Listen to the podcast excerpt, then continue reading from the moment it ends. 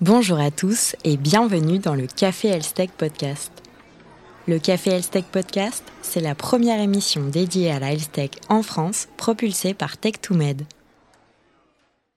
Créée le 1er janvier 2020, l'université Paris-Saclay a rapidement été surnommée le MIT à la française, tant ses ambitions et la qualité de son enseignement se veulent à la hauteur des plus grandes institutions du monde.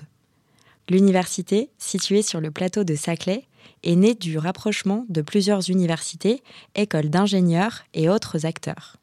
L'objectif représenter l'excellence de l'enseignement supérieur et de la recherche française grâce à ses plus de 48 000 étudiants et 9 000 chercheurs. Dans l'épisode d'aujourd'hui, nous vous proposons un double regard sur l'université de Paris-Saclay.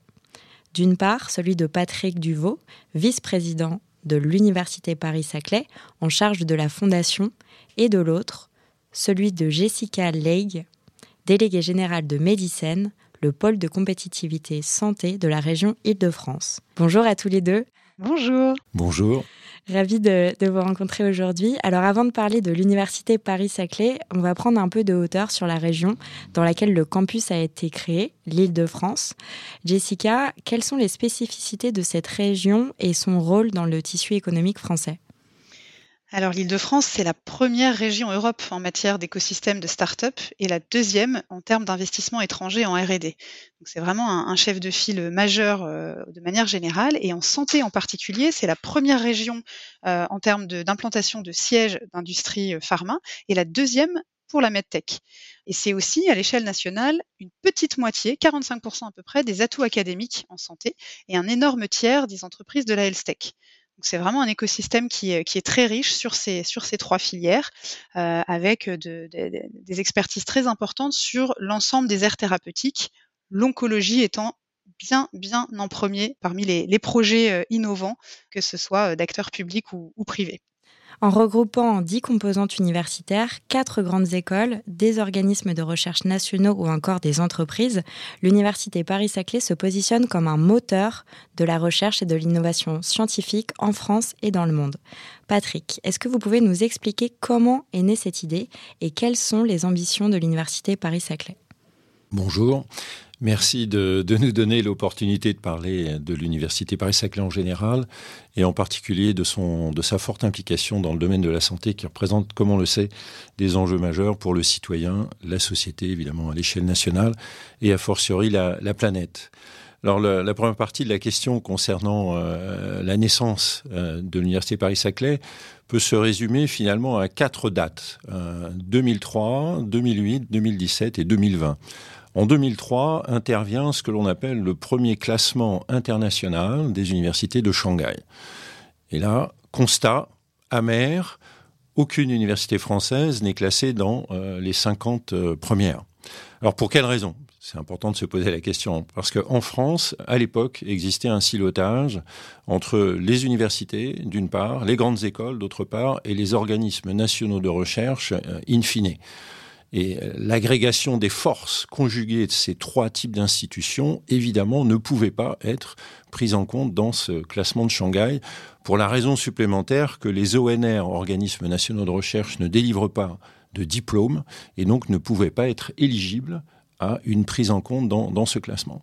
Donc à cette époque, euh, dès 2003, évidemment est née dans le gouvernement de l'époque et à l'échelle nationale l'idée de lancer des clusters d'excellence français qui regrouperaient les universités, les grandes écoles et les ONR ensemble avec une visibilité mondiale et notamment sur le plateau de Saclay. Donc ça, c'est finalement l'étincelle de la naissance. La deuxième date importante, c'est 2008 c'est le début de la, prise de conscience et la mise en œuvre de moyens sous le gouvernement du président Sarkozy. C'est le lancement de ce qu'on a appelé un plan campus, euh, avec euh, deux aspects très importants ce qu'on pourrait appeler un triptyque gagnant, un triptyque gagnant qui conjugue, ce qui est assez rare en France, hein, surtout dans le monde universitaire, une volonté politique, des, moyens doubles, hein, des moyens à l'échelle de l'État relayés euh, au niveau territorial. Et troisièmement, qu'on pourrait appeler une énergie collective des parties prenantes, tant dans la conception du projet que dans sa mise en œuvre. Alors, le deuxième aspect de ce plan campus, c'est qu'à l'époque, sur le plateau de Saclay, le projet de cluster concernait 21 établissements. 21 établissements conjuguant des universités, des grandes écoles et des ONR, mais de deux cultures très différentes. La culture du ministère de l'Enseignement supérieur et de la Recherche, qui est plutôt l'excellence pour tous, et la culture du ministère de la Défense, euh, finalement, qui héberge l'école polytechnique avec une culture très élitiste. 2017, euh, cette double culture eh est entrée en friction finalement, hein, puisqu'on était euh, relativement loin des fondamentaux de chacun des parties prenantes de ces deux cultures.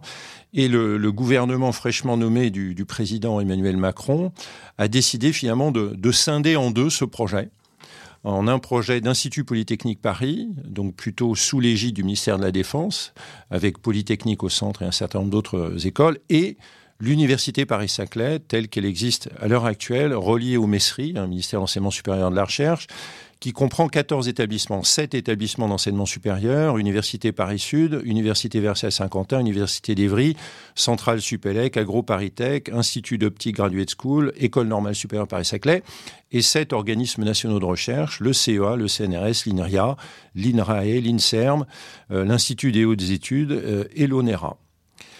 Dernière date, 1er janvier 2020, c'est finalement le lancement officiel au périmètre des 14 que je viens de décrire de l'Université Paris-Saclay comme un EPSCP, un établissement en public à caractère scientifique, culturel et professionnel. Alors je termine par l'ambition. Alors pour parler de l'ambition, je vais reprendre finalement des, éléments de, discours très courants de Sylvie Retailleau, qui a été la première présidente de l'Université Paris-Saclay et qui désormais, depuis mai euh, donc 2022, est ministre de l'Enseignement supérieur de la Recherche, qui résume assez bien l'ambition. L'ambition de l'Université Paris-Saclay, c'est d'incarner un nouveau modèle d'excellence internationale, mais engagé socialement. C'est ça la grande originalité. C'est un engagement sociétal pour les personnes, pour la planète, euh, qui permet de bâtir une excellence d'une fabrique tout à fait originale et on le voit bien tourner vers la société, tourner vers le, plus en grand nombre. Donc avec deux aspects, un aspect compréhension du monde, donc avancer des connaissances, et puis un aspect contribution à une maîtrise collective des grands défis contemporains, développement soutenable, changement climatique, menace sur la biodiversité, qui demandent à la fois résilience et solidarité.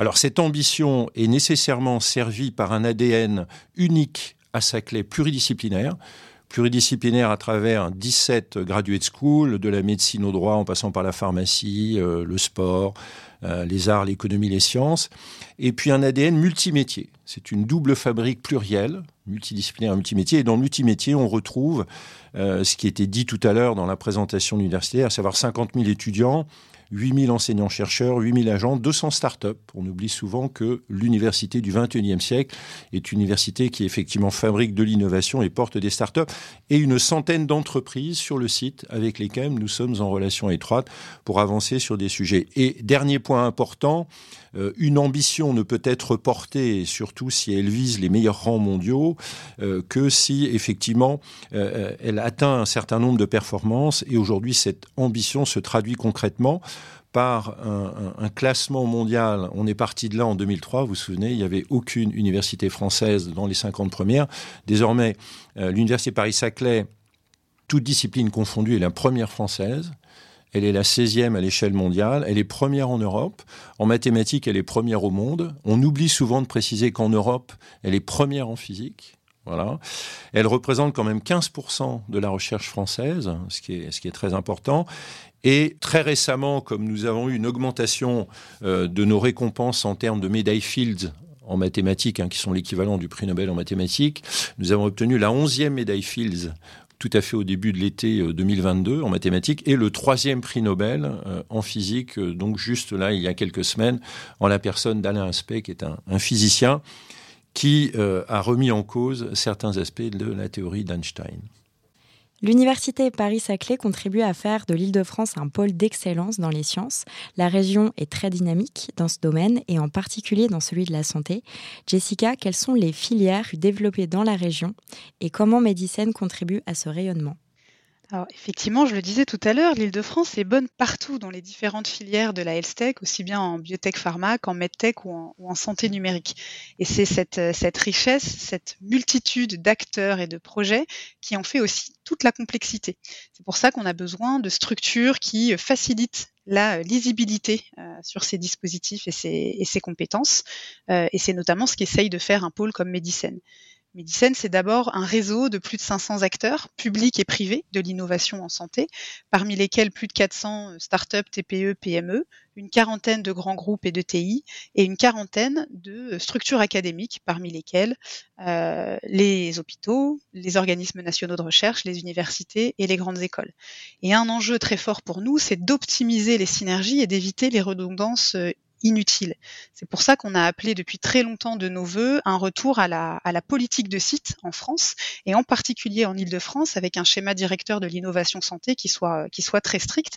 Et si je reprends euh, les recommandations qu'on avait faites euh, en amont du CSIS, du comité stratégique des, industries de santé, euh, il y a quelques mois, on avait exactement dessiné l'importance de joindre les compétences d'un campus biotech en oncologie sur l'écosystème Vitry-Villejuif, un peu un Dana Forber Institute-like, et l'ensemble des compétences d'un campus MedTech au sens très large, technologie de la santé, intelligence artificielle, un peu le MIT-like pour la santé, en lien avec les écoles d'ingénieurs et les universités euh, du plateau de Saclay.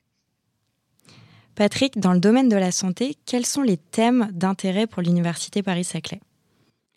Déjà en matière de dimensionnement, sur 13 euh, 000 publications annuelles de l'Université Paris-Saclay, toutes disciplines confondues, la médecine concerne à peu près 30 euh, donc environ 4000 publications euh, par an, ce qui est absolument énorme. Les concurrencées de près par le développement soutenable, tout, tout, toutes thématiques confondues. Donc à l'aune des publications, nous allons retrouver en, en, numéro un un sujet qui a déjà été mentionné, évidemment vu la préoccupation des, des sociétés concernant cette pathologie. On retrouve le cancer qui représente 80% des publications euh, en médecine. En numéro 2, ça va être une surprise pour personne, le coronavirus. Mais là, c'est très conjoncturel. En numéro 3, les bactéries. Euh, en 4, euh, l'ADN, hein, les aspects géniques, etc. Et en 5, euh, je me suis arrêté à 5, hein, tout ce qui concerne l'hypertension et les maladies pulmonaires. Juste, je voudrais renforcer, comme l'a précisé effectivement Jessica il y a quelques minutes, euh, sur le cancer, il y a, des chiffres qui effectivement euh, demandent, sont des appels à des fortes contributions hein, sur ces domaines-là. Euh, on a parlé de Paris-Saclay Cancer Cluster, hein, qui est un écosystème tout à fait exceptionnel dans lequel l'Université Paris-Saclay est impliquée avec l'INSERM, Gustave Roussy, Institut Polytechnique et Sanofi. Mais on voit qu'en France, il y a à peu près 2 millions de nouveaux cas de cancer par an. À l'échelle de l'Europe, il y a plus d'un million de, il y a plus d'un million de décès et on s'attend à une croissance de tous ces chiffres de pratiquement plus de 25% euh, d'ici euh, d'ici 2035. Avec trois prix Nobel et 11 médailles Field, l'Université Paris-Saclay est à la pointe de l'innovation et de la recherche. De nombreux projets y sont d'ailleurs présentés en première mondiale. Patrick, est-ce que vous pouvez nous donner un exemple de projet dans la santé dont vous êtes particulièrement fier? Bon, c'est difficile d'en choisir un, surtout compte tenu de, de, ma position, puisque je ne suis pas clinicien, je ne fais pas de recherche euh, clinique. Mais je préférais, quand on est fier d'un projet, c'est surtout que on est fier de, des personnes qui portent ces projets, puisque derrière les projets, il y a toujours des personnes. Alors, on a parlé de, médailles Fields et de prix Nobel en physique, etc. Je voudrais citer, euh, commencer par citer quelques prix, puis peut-être terminer par un, projet un peu plus concret. Il y a la, professeure Laurence euh, Zidvogel, qui est une oncologue et clinicienne euh, spécialiste des tumeurs, qui a reçu un prix vraiment prestigieux en 2022 qui est le Bob Pinedo Cancer Award, euh, pour effectivement un engagement absolument remarquable à l'échelle mondiale dans l'amélioration de la qualité des traitements et des soins pour les patients atteints d'un cancer. Donc on peut considérer, ça, ça rejoint évidemment l'aspect oncologie, l'aspect cancérologie, mais là de manière très, très concrète. J'aimerais citer également un autre euh, grand spécialiste de l'Université Paris-Saclay, mais plutôt en pharmacologie et toxicologie, qui est Patrick Couvreur, qui est membre de l'Académie des sciences et qui a eu un prix qui, date un petit peu, mais qui montre à quel point l'Université Paris-Saclay est capable d'avancer euh, dans des connaissances fondamentales, mais également euh, de, procurer des solutions très concrètes, puisque Patrick Couvreur a eu le prix de l'inventeur européen. Et un inventeur européen, donc euh, on se rapproche de ce que les, médecins appellent le translationnel, hein, la mise au service des usages concrètement hein, pour des praticiens et pour les patients. Et il a eu ce prix de l'inventeur dans le domaine des nanomédicaments. Donc vous voyez, hein, c'est intéressant. Le chercheur le plus cité, euh, c'est Fabrice André. On rejoint dans une certaine mesure euh, Paris-Saclay Cancer Cluster, puisque Fabrice André est le directeur scientifique de l'Institut Gustave Roussy en médecine clinique. Donc c'est le chercheur le plus cité en médecine, ce qui est tout à fait remarquable. Puis je termine quelques mots par un projet qui est assez extraordinaire, qui est le bloc opératoire augmenté. Nous avons lancé euh, il y a euh, trois ans et qui vise à euh, fabriquer euh, le bloc opératoire du futur qui permet d'augmenter les sens de toute l'équipe chirurgicale, c'est-à-dire la vue, le toucher, la parole, de façon à améliorer évidemment l'expérience patient et notamment les, relations à l'erreur. Jessica, Medicine collabore avec l'Université Paris-Saclay sur le Paris-Saclay Cancer Cluster. De quoi s'agit-il?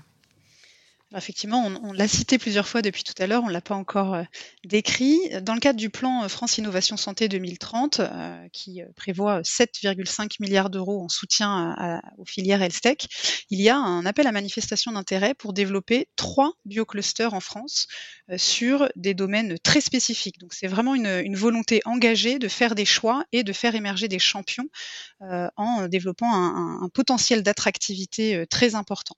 Et donc le projet, le premier de ces projets qui a émergé, c'est le Paris-Saclay Cancer Cluster, le premier euh, candidat à ce stade, puisque les, les, euh, réponses ne sont pas encore euh, d'actualité, qui réunit un industriel qui est Sanofi, l'un des centres cliniques leaders dans le monde en oncologie qui est l'Institut Gustave Roussy, l'Université Paris-Saclay, l'École Polytechnique et l'INSERM, pour les membres fondateurs, et d'ores et déjà un deuxième cercle d'acteurs incontournables en oncologie, comme la PHP, Curie, Unicancer, Servier bientôt, et d'autres qui, rejoignent l'aventure. Et c'est très important pour pouvoir permettre le 1 plus 1 égale 3, parce qu'on a tendance, au vu de la, complexité et du nombre d'acteurs, parfois à sans le vouloir, à développer des redondances plutôt qu'à jouer les synergies. Donc il y a un énorme enjeu à pouvoir euh, faire venir des investisseurs, euh, faire venir des talents euh, et à nouveau exploiter le plein potentiel de ces, de ces compétences qui sont, qui sont majeures. et nous, Médicène, dans ce contexte, on essaye aussi de renforcer et d'accélérer cet appel d'air sur un continuum de la recherche fondamentale jusqu'aux patients en incluant aussi la production. Il y a aussi un, enjeu majeur de, souveraineté sanitaire hein, qui a été mis en exergue dans le cadre de la, de la crise Covid. Euh, et donc, c'est sur tous ces axes-là qu'on on espère que le PSCC pourra contribuer à faire en sorte que, que la France euh, soit leader à l'échelle internationale et que les excellents résultats qu'on a en matière de recherche sur les brevets, sur les publications, puissent être suivis de transformation, de valorisation technologique et donc de développement économique des entreprises et donc de solutions euh, pour les patients en France. Pour conclure cet épisode, comme à notre habitude, nous avons demandé à nos intervenants de se projeter dans les prochaines années. Alors euh, Jessica, je commence par vous. Euh, quel rôle peut jouer l'Université Paris-Saclay et la région Île-de-France sur le plan européen dans les prochaines années? Alors comme, j'expliquais euh, tout à l'heure, la région Île-de-France a un énorme euh, rôle à jouer comme chef de file sur un certain nombre de sujets, si tant est qu'on arrive à faire des choix engagés, et je pense que notamment avec tout ce qui se passe euh, sur le plateau de Saclay, avec le PSCC par exemple, et avec tout ce que fait l'université, on est en train de prendre la bonne direction. Et donc l'enjeu, c'est vraiment de capitaliser sur le regroupement de compétences très très rares à l'échelle internationale. C'est un lieu aujourd'hui qui est emblématique en termes de medical device, en termes de, compétences. On est train de, faire émerger d'autres projets, comme le centre de recherche de Servier, qui est en train de se rassembler euh, sur le plateau de Saclay euh, aussi. Et donc l'idée, c'est vraiment de développer la valence biologie, même si aujourd'hui on n'a pas euh, de, proximité avec un, une valence hospitalo-universitaire aussi forte que sur d'autres sites. C'est vraiment très très important de pouvoir continuer à développer les relations entre tous ces acteurs pour faire en sorte que l'Île-de-France puisse compter à la hauteur de ses atouts à l'échelle internationale. Patrick, si vous deviez vous projeter dans 10 ans, à quoi ressemblera l'université Paris-Saclay? Alors évidemment, c'est l'exercice de la, boule de cristal qui est très compliqué. Euh, je, vais, m'inspirer. Euh, tout à l'heure, j'ai parlé effectivement de, des discours de la première présidente de l'Université Paris-Saclay, à savoir Sylvie Retailleau. Je vais désormais euh, citer la profession de foi de la deuxième présidente de l'Université Paris-Saclay, qui est Estelle Iacona. Alors en 2032, puisque ce sera à peu près 2032 dans, dans 10 ans, en fait, l'Université Paris-Saclay est, devenue, est vraiment devenue la référence mondiale de l'excellence internationale engagée socialement. Alors ça se traduit, euh, puisque jusque-là ça peut ressembler encore à, de l'intention, ça se traduit par six accomplissements majeurs. Le premier accomplissement, ce sont des performances académiques qui nous ont permis de passer du top 20 aujourd'hui au, au, top 10. Euh, c'est de passer de 15 euh, Nobel et médailles Fields à à peu près 20 Nobel et médailles Fields. C'est d'être devenu plus précisément un centre mondial incontournable, incontournable dans un certain nombre de thématiques comme euh, l'intelligence artificielle, le quantique, évidemment la médecine, plus précisément euh, le cancer, le New Space, on oublie toujours effectivement le, spatial, et surtout le développement soutenable, puisque nous n'avons plus le choix. Donc ce centre incontournable doit effectivement être tourné vers la planète et l'environnement. Et dans les, performances, finalement, il, il s'agit d'être aussi, en 2032, l'un des piliers de la collaboration européenne de la recherche. Hein, on l'oublie tout le temps.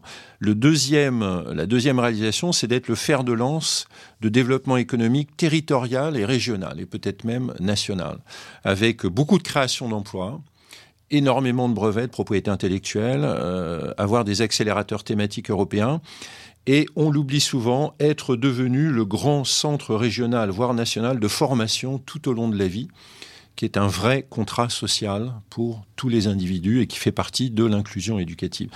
La troisième réalisation qui nous projette en 2032, eh bien, c'est d'avoir été capable concrètement de mettre en œuvre euh, des actions majeures en collaboration étroite avec les territoires en termes de développement soutenable sur le développement climatique, sur pardon, le changement climatique, sur euh, la biomasse, les bioénergies, la capturation carbone, d'être également un accélérateur, ce qu'on appelle de soutenabilité globale, parce qu'on oublie souvent de comprendre que pour permettre au développement soutenable de s'épanouir, il est nécessaire d'avoir un modèle économique de pérennisation effectivement des actions de développement soutenable. La quatrième réalisation, c'est de la croissance croître à peu près de 25%. Aujourd'hui, il y a 80 000 personnes qui travaillent à l'Université Paris-Saclay, hein, toutes communautés confondues. On sera certainement autour de 100 000 personnes sur ce périmètre-là en 2032. Et la cinquième réalisation, c'est d'avoir un, campus avec un accès facile. Tous les transports en commun sont achevés. Je rappelais que c'est encore une énorme difficulté puisqu'on a mis un peu la charrue avant les bœufs. On a placé 100 000 personnes sur le plateau et il y en a qui ont encore du mal. Et puis avoir été capable de mettre en place un dispositif agile et puissant au service des étudiants en difficulté sociale, médicale ou d'apprentissage. C'est très important, c'est aussi ça, hein, un campus du futur. Évidemment, la disparition des, grues, hein, peut-être des arbres à la place des grues, un centre sportif, un centre culturel, des concerts, enfin bref, un lieu de vie exceptionnel pour tous les habitants. Et puis la dernière, et non la moindre, parce que souvent les grands établissements internationaux, on pense à Harvard, euh, MIT, etc., c'est que finalement, les alumni de l'Université Paris-Saclay euh, et sa fondation eh bien, contribuent à la vie de toutes ces communautés, c'est-à-dire finalement rendent tout ce que l'université aura pu leur donner et commence à rendre de manière très impactante et positive en 2032. Merci beaucoup, Patrick et Jessica, pour votre participation. Un grand merci à vous. Merci Jessica, à bientôt. Cet épisode du Café Elstech Podcast est maintenant terminé. Nous vous remercions de l'avoir écouté. Abonnez-vous dès maintenant à votre plateforme d'écoute préférée pour écouter les prochains épisodes. À très bientôt.